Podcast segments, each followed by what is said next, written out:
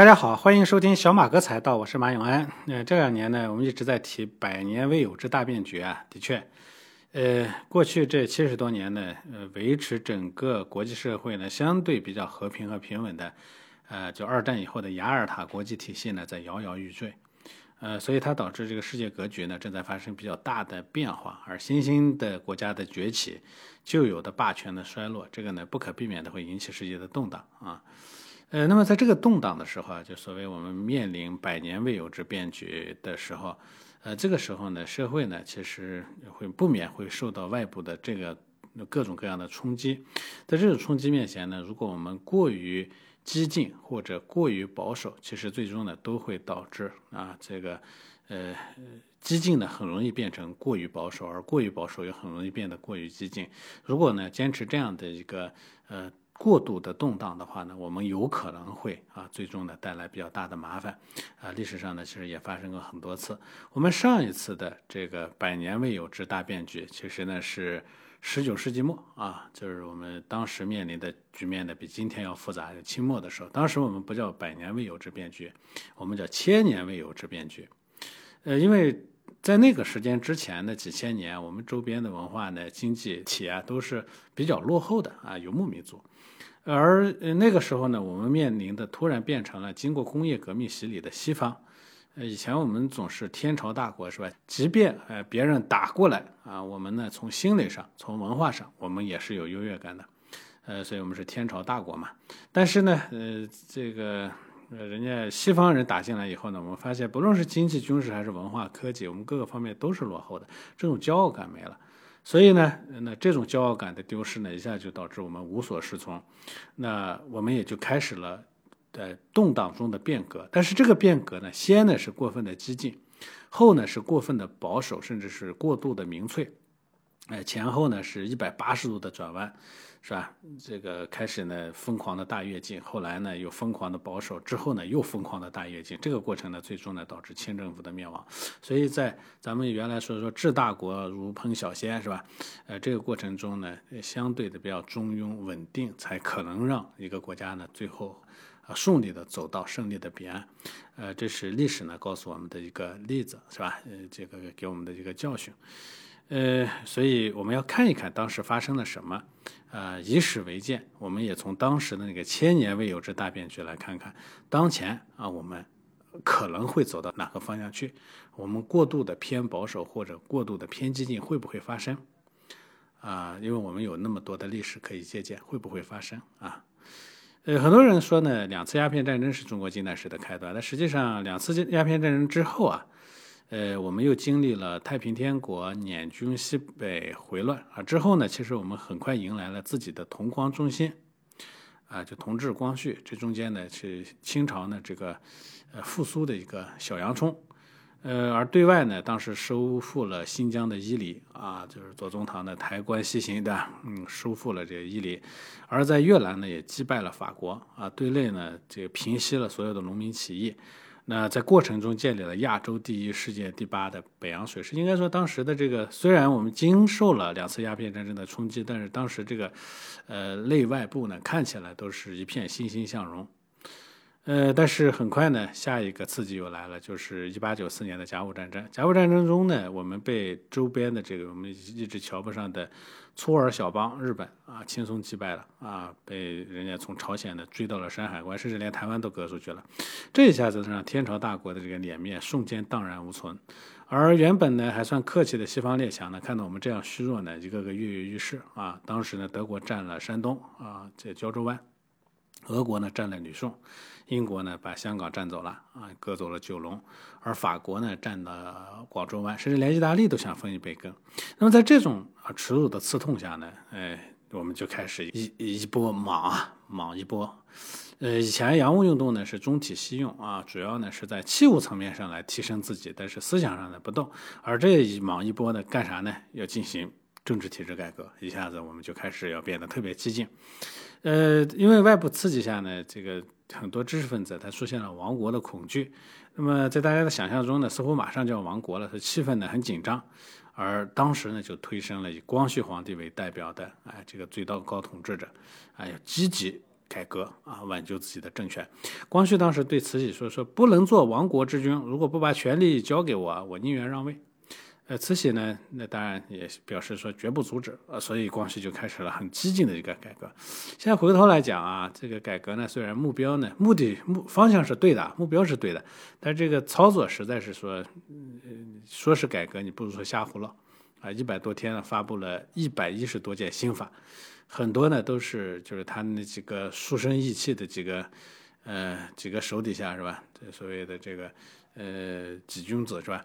呃，推出来的一些坐在书宅里头想象出来的一些政策啊，很多都是一纸空文，根本就没办法落地。呃，比如说光绪呢，当时推提出来要废除科举，科举都一千多年了，不是说不能废除，但是他的废除呢是根本不留缓冲，直接就干掉，裁撤旧机构啊，这个既不给这些读书人一个前途，也没想过说这个这些原来依附在上面的这些机构怎么办，直接就把人干掉了啊，是很爽。但是结果呢，他的这个改革的阻力一下就大的不得了啊！另外，像当时日本首相伊藤博文路过北京，光绪皇帝甚至准备聘请伊藤博文作为总顾问来协助自己改革。当然，伊藤这个老狐狸很清楚啊，他认为中国的戊戌变法呢推进太着急了，而且缺乏全面的支持。呃，像康有为啊这样，类似于这些所谓的维新领袖，更多的可能就是书宅研究者，是吧？对现代制度的理解其实非常片面浅薄，而真正懂洋务、有政治经验的李鸿章这些人呢，反而被扔在一边啊，这个挂在边上啊。呃，所以这个改革呢，激进的有很多地方的实力派大臣呢无所适从。原本这些人都是支持改革的，但是现在你这个这个做的太激进了，最后呢，大家又开始集体观望。那慈禧发现这个，嗯，光绪皇帝的政治上不成熟啊，所以呢，他就又准备再一次参与到政局之中啊，这是他的呃这个政治操作上，呃，所以慈禧呢是个。政治操作极为老道的人，这个人虽然在历史上的这个毁大于誉，但是在政治操作上，他的这个手法很成熟，所以以退为进。哎，那现在呢就进了。而呃，以康有为啊、梁启超、谭嗣同等等为首的这些维新派，一开始呢极力主张改革啊，希望通过光明正大的议会政治呢，取得一代密不透风的宫廷政治。可是现在看到变法受到影响了，马上转变态度，开始准备发动宫廷政变了。当时准备跑到颐和园去劫持杀掉慈禧，然后清洗旧党。按理来说呢，宫廷政变呢，这是典型的王朝政治的常态啊，是现代民主宪政的对立物。但是在维新派的激进之中，最终选择的它是这条不归路。所以其实很多人说这个，呃，戊戌变法最后呢失败呢，是因为慈禧慈禧的反扑，不能这么讲。总体上，我认为他慈禧的反扑呢，其实。根子源于戊戌变法的这帮人呢，在政治上的不成熟，嗯，所以与其说是顽固派、保守派绞杀了变法，你不如说维新派过于激进，导致了失败。那激进的维新维新派遭到打击之后啊，国内的保守势力、民粹势力就开始抬头了。一八九八年呢，黄河发洪水；一八九九年、一九零零年，山东、河北呢有连遭大旱，同时呢，山东又有虫灾因为山东、河北呢这个旱灾啊，大批的农民绝收了。没有收成的农民呢，就把矛盾转嫁到外国教会身上。当然，这个一个巴掌拍不响，这教会呢确实也干了一些，呃，确实干了一些见不得人的事儿。但是呢，把我们遭灾啊这些呢都归罪到人家身上，这显然有点过。这这这其实就是逢阳必反了，对吧？呃，当然口号呢是说这个这些教会呢得罪了老天爷，而且呢，他主要的说法说外国传教士和教民呢仗势欺人，这是有的啊，但是。呃，这反正各种东西吧混在一起，最后呢就说变成了一场民粹运动啊，这就是大规模的义和团。义和团本质上呢，它主要的目的是排外啊，这个是核核心。呃，一八九九年呢，义和团运动爆发，很快呢人数达到上百万，因为这个这个遭灾嘛，很多其实这人都没事干，对吧？呃，当时义和团举的口号叫扶清灭洋，哎，主要是攻击外国人。实际上呢，呃，义和团呢一共只杀了二百三十一个外国人，这二百三十一个人里面有五十三个小孩啊，其他的成年人里头呢，主要是教堂里头的修女，而义和团杀的中国人呢数量就比较多了啊，几十万甚至上百万。呃，当时呢，他们把这个呃要杀的这些对象呢，大毛子当然是直接是老外，然后呢又分了从二毛子分到十毛子。二毛子呢，就是信奉基督教的中国人；三毛子呢，是会说外国话、穿洋装的中国人。哎，一直到十毛子，凡是跟外国人沾边的，处死。呃，先开始呢，义和团呢只是在山东、河北，后来逐渐往北京、天津蔓延。清政府这个时候也想利用义和团来打击外国势力，所以就放了口子了，让义和团进入北京。所以你看，过度激进的结果呢，回过头来又是过度的保守的。那么在北京呢，义和团呢总体上做法不太地道，是吧？这个你也说不能说无恶不作，但总体上我觉得他们的历史记录证明他们做的不算很好，是吧？呃，北京的老百姓当时有十几万人被义和团所杀，而且是虐杀。呃，义和团甚至连几个月大的小孩都不放过啊！经常找一个大户人家，指责说这些人通外国，然后呢冲进人家家里抢劫。呃，家老百姓家里只要和洋人有关的东西，这个呃有用进口的东西，哪怕是一枚火柴，都要被屠杀。甚至有一家人就是因为有一根火柴，全家八口被义和团灭了门了。呃，义和团在抢劫、焚烧西药房的时候，直接导致北京当时最繁华的大石栏商业区被焚毁。哎，一千八百多家商铺、七千多家民房化为灰烬，大火烧了三天，北京城几百年的商业精华几乎都毁于一旦。而且呢，他对于中国最开明、立志救国的维新派义和团呢，更是恨之入骨。哎，拆掉了当时的京师同文馆、京师大学堂。呃，逮捕、处死了学生，扒铁路、拆电线，哎，只要是现代事物，一律捣毁。呃，而这个过程呢，他还戴的帽子呢是奉旨造反，因为人数众多，甚至他们杀人都不需要承担任何责任。呃，所以啊，后来呢，这个勒庞在其他的著作《乌合之众》里都说的，这是非常到位啊。个人一旦成为群体的一员，他所作所为就不会再承担责任，这是每个人都会暴露出自己不受到约束的一面。群体追求和相信的从来不是什么真相和理性，而是盲从、残忍、偏执和狂热，只知道简单而极端的东西。所以，这个我们也讲说，任何一个政策不能忽左忽右，要要中庸。咱们中国人的说法，对吧？中庸才是最后能能长走得长久的啊。凡是过过于偏激或者是过于保守，其实最终的必然事件会走向。另一面，而走向另一面的过程中，你发现这参与的人往往是那么一批人啊，他忽左忽右，对吧？最终呢，清政府被自己释放的潘多拉魔盒反噬，慈禧呢竟然糊涂到对全世界宣战。可是义和团呢，到战场上是没用的啊。当时他们所谓的金钟罩铁布衫是吧？金刚不坏啊。实际上一到战场上呢，这这他们推的就是让这些小孩、年轻人当炮灰啊，那些大师兄全都躲在后面，形势不要妙呢，马上逃跑。所以你可以讲，他们除了装神弄鬼、残杀同胞以外呢，没有起太大的正面的作用。呃，而且当时当这个聂士成的淮军在阻击八国联军的时候，义和团还在背后拆台，把聂士成的家小都抓了起来。最终呢，聂士成战死，北京、天津呢很快实现了。呃，所以群众运动啊，一旦不受控制，你很多时候啊，这种平时的老实人就会变成杀人恶魔。就我们看一下世界历史啊，这个各个国家都会经历这样一个过程。法国大革命呢，它其实就是呃过于极端的一个典型，是吧？呃，一一会儿是这边屠杀那边，一一会儿是那边屠杀这一边，对吧？它早期当然也是一场追求革命的自由的革命，最后呢变成一场单纯的泄愤和屠杀。大家可以看狄更斯写的那个《双城记》啊，对这个里面法国大革命的时候，今天这杀那那边，那明天那边杀这边，这个过程呢讲的很有意思，大家可以看一看。所以，嗯，这个社会啊，它它绝对不能允许啊过度的偏激，过度的偏激，它就会让之前受压迫的可怜人啊变成同变成另一面去欺压别人的恶魔啊。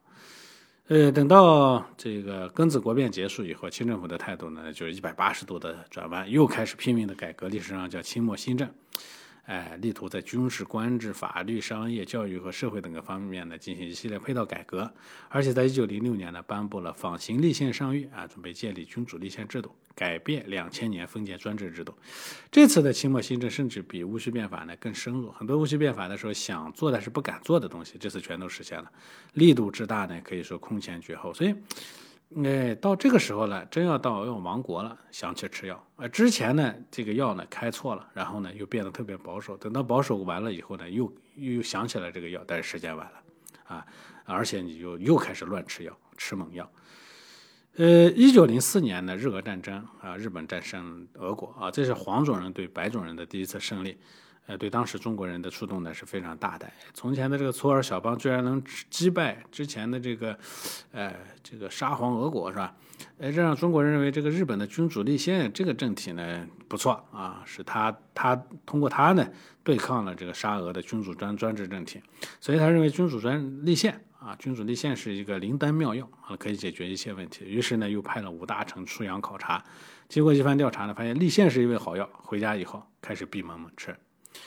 一九零八年呢，清政府当时宣布用九年的时间预备立宪。同一年呢，慈禧和光绪皇帝病死，三岁的溥仪继位，年仅二十七岁的载沣啊上台执政。载沣上台之后呢，为了彰显自己的改革决心啊，在全国呢各地兴办了咨议局。所谓咨议局呢，其实就是一对下野的政治家来监督地方政府的改革事业。本来这个设立的初心是好的。哎，希望群策群力，结果呢事与愿违。因为咨议局呢，他不掌握实权，只是一个监督机构。那所以在咨议局混的官员，唯一可以做的事情就是宣布地方政府改革不力，因为只有这样的话，才他们才有用嘛，对不对？哎，这个就跟跟跟一帮呢，这干不了活儿呢，天天的在旁边挑刺儿的是吧？最后呢，这个咨议局三天两头给载载沣上书，弹劾地方的这个封疆大吏，哎，导致很多有实干精神的官员呢又被免职了。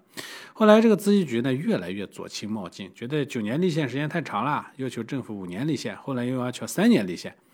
呃，湖南省咨议局呢还成立了万人请愿团到北京上访，围堵紫禁城。之后全国都出现了大串联。地方自治局呢，总共掀起四次要求召开国会的请愿运动，前后征得几百万人的签名，很多人还跑到北京去示威游行。最后呢，载沣不得不同意三年立宪。从这里我们可以看出来啊，这个义和团是没有理智的，但是这些所谓的各省的精英也一样没有理性。群体不论是有文化的，是没文化的，群体很难有理性，只有感情的宣泄，毫无理性的推导。所以，借助这个，呃，借助这个，这个，这个，这个一个群体啊。啊，你如果没有一个先进的组织和管理，仅仅靠群体啊盲动的去推动一件事情，最后的结果往往其实是事与愿违的。呃，因为。国家的强弱和政体其实没有直接的关系。日本呢，很偶然的击败沙俄，所以他们把立宪就看成了救命稻草，不断要求政府加速立宪。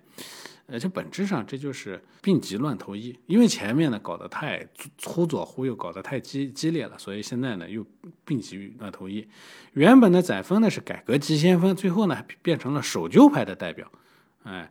最后呢，载沣呢匆忙之间搞了一个责任内阁，结果就因为内阁里满族比汉族多了一个人，导致爆发了辛亥革命，清朝因此灭亡了。所以清朝啊，它不是亡于守旧啊，清朝是亡于改革。所谓的这个改革呢，就是其实本质上它是打引号的改革，它亡于忽左忽右的摇摆，过左过右的摇摆。法国历史学家托克维尔在写过一本书，叫《旧制度与大革命》。他提了一个开创性的悖论，说革命啊，并不总是在人民水深火热、民不聊生的时候发生，它往往发生在改革最繁荣的时候啊发生。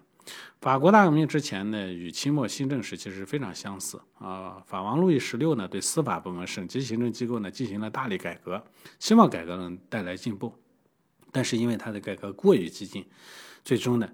打乱了原有的权力秩序，啊，呃，那么所以咱们可以看啊，这个几接近一百年前的那一场千年未有之大变局，我们就会发现，呃，这个变法中的知识分子的激进改革导致的这个改革失败。